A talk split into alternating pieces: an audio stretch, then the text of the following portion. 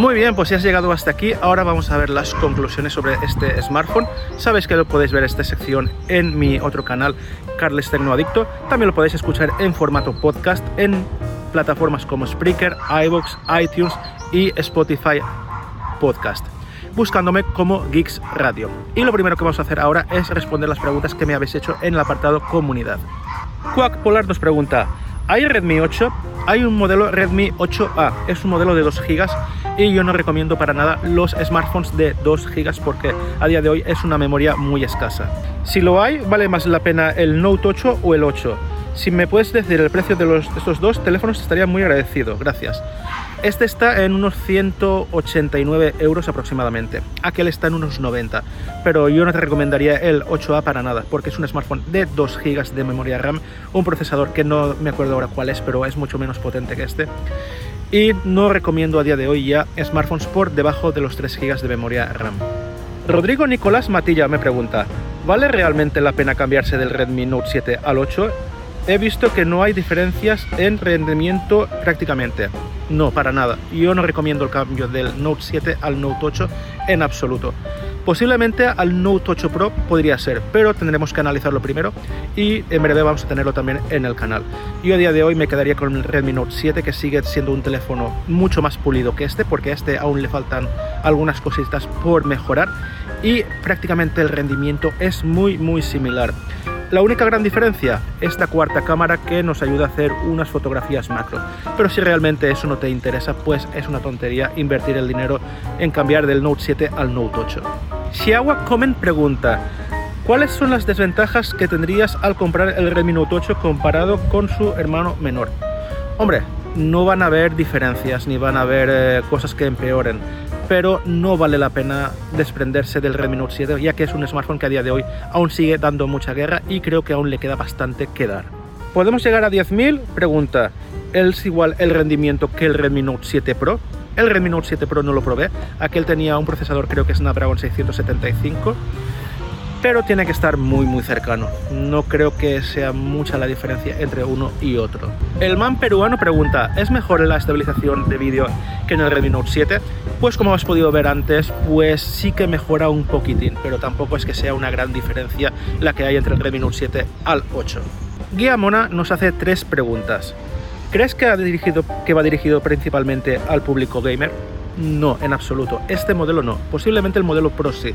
Este tiene un procesador Snapdragon 665, lo que hace como algunos juegos, como sea el Fortnite, no llegan a funcionar. Lo cual pues impide que podamos jugar a títulos que mucha gente le podría interesar. Este smartphone para nada va eh, destinado al mundo gamer. Posiblemente el modelo Pro cuando lo probemos sí que se mueva mejor en este aspecto, pero este en absoluto. La siguiente pregunta que hace Guillamona es, ¿son sus cuatro cámaras lo más destacable? Es mejor, lo más destacable para mí sería la cuarta cámara, que nos permite hacer lo que es el efecto macro, que es acercarnos mucho a un objeto y que no salga distorsionado, como habéis podido ver anteriormente. También pregunta, ¿desbancará al Pocophone F1? Para nada, en absoluto.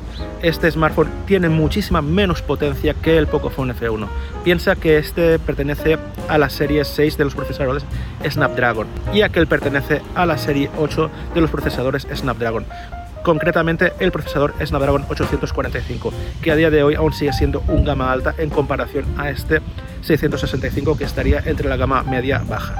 Y José Rodríguez también se une a las preguntas de Quackpoly y otras personas que me habéis preguntado diferentes cosas sobre este smartphone.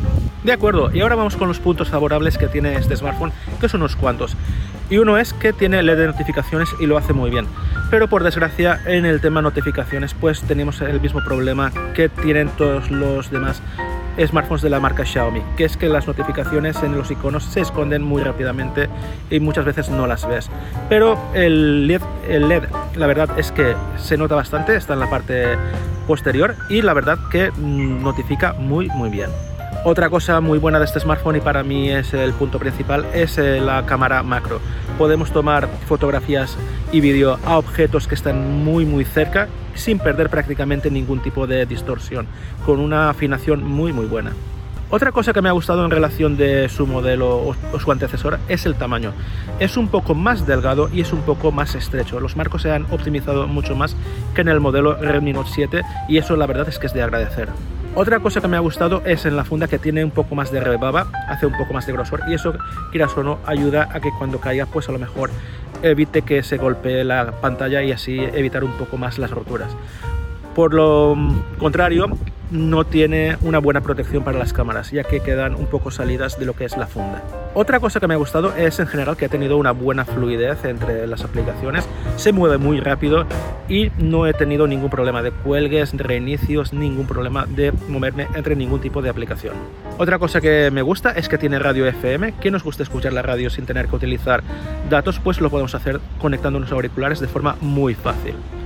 Otra cosa que me ha gustado mucho es la señal Wi-Fi. Para mí ha sido uno de los mejores, ya que ha tenido un alcance muy muy largo en comparación de otras marcas y otros modelos incluso de la misma marca.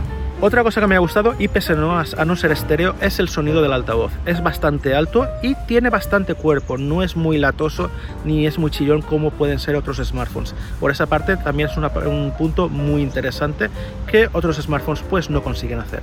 Algo que también me ha gustado es la estabilización a 1080 a 30 fotogramas. Por desgracia no graba a 60 fotogramas en ninguno de los formatos y la estabilización tanto por el día y por la noche ha sido bastante decente. Por el día prácticamente no vemos ningún movimiento, vale que por la noche sí que se nota un poco más de distorsión, pero es algo que para el rango de precio que nos movemos pues se podría considerar como algo normal. Vale que por la noche sí que pierde algo más, pero es normal. En 4K no hay tan buena estabilización, pero tampoco es tan mala en comparación de otros smartphones que realmente sí que ves que hay mucho movimiento. Este, pero pese a no ser una gran maravilla, pues lo hace bastante decente. Como habéis visto, hemos tenido bastantes puntos a favor, pero por desgracia también hemos tenido algunos en contra, y son bastantes, y estos serían los más destacables. En el modo noche sigue sucediendo lo mismo que en otros smartphones de la misma marca, y es que hace un efecto acuarela. Vale que sí que ilumina bastante más la escena, pero hace un efecto que no hace natural la imagen, y por desgracia pues esto se debería de optimizar.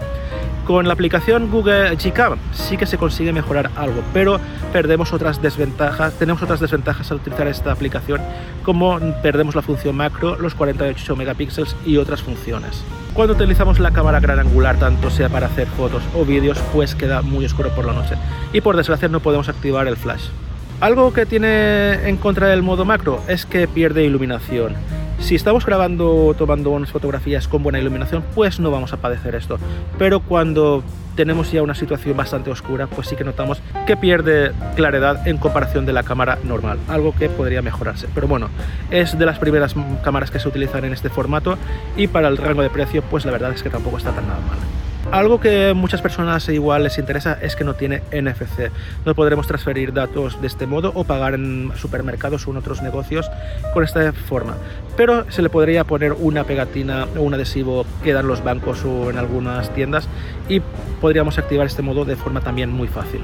Otra cosa mala que tiene es el bajo rendimiento en juegos. No es un smartphone destinado a los juegos y como habéis visto pues el Fortnite no se puede jugar ya que no lo permite debido a su gráfica.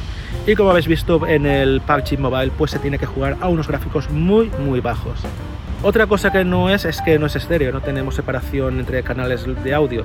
Pero bueno, la gran mayoría de smartphones de este precio pues tampoco lo tiene. Tampoco es un punto que podamos decir que sea de gran importancia. Otra cosa que no me ha gustado y que el modelo del año pasado sí hacía es grabar a 60 fotogramas a 1080. Evidentemente a 4K no lo va a hacer porque el procesador no lo permite y es un smartphone de gama media baja pero sí que debería hacerlo a 60 fotogramas y en este smartphone es imposible, algo que no debería ser así. Algo que he notado es cuando he estado reproduciendo vídeos en YouTube. He notado que en momentos que hay movimientos de escenas muy rápido, pues hay ralentizaciones. Y es algo que no debería suceder. Y es un problema seguramente de la gráfica o que se tenga que mejorar con alguna actualización, ya que no debería de suceder esto. Algo que he notado es que tiene mucho bloatware, tiene muchas aplicaciones de terceros que no deberían de instalarse y también tienen mucha publicidad tanto en el navegador como entre muchas aplicaciones al utilizarse, algo que no debería ser así.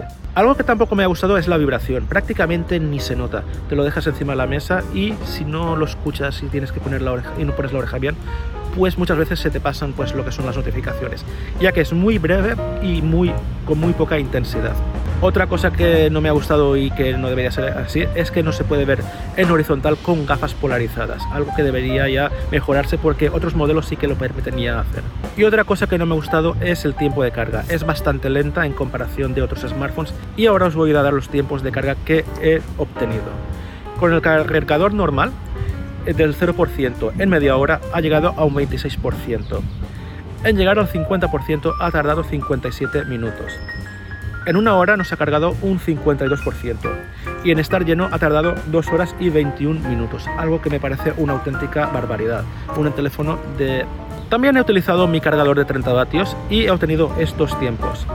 Del 0% en, media, eh, en media hora ha llegado al 28%. Hemos tenido una pequeña mejora. Al 50% ha tardado 56 minutos en llegar. En una hora nos ha, tardado, nos ha cargado un 53% y en estar completamente lleno ha tardado incluso más que en su cargador original, nos ha tardado 2 horas y 25 minutos, algo que está por la, debajo de muchos smartphones de otras marcas. De acuerdo, pues no sé si me habré dejado alguna cosa más. Si es así, pues lo podéis preguntar en la zona de comentarios y os responderé lo más pronto posible. Como sabéis, también podéis escuchar este audio en formato podcast en plataformas como Spreaker, iVoox, iTunes y Spotify Podcast. Me buscáis como Geeks Radio y lo podéis escuchar eh, donde queráis, en el tiempo que queráis. Como sabéis también, pues tenéis en la zona de descripción del vídeo un enlace a Amazon por si lo queréis comprar y así estaré colaborando con el canal, ¿de acuerdo? Bueno, pues como siempre, muchas gracias por haber estado ahí. Un saludo.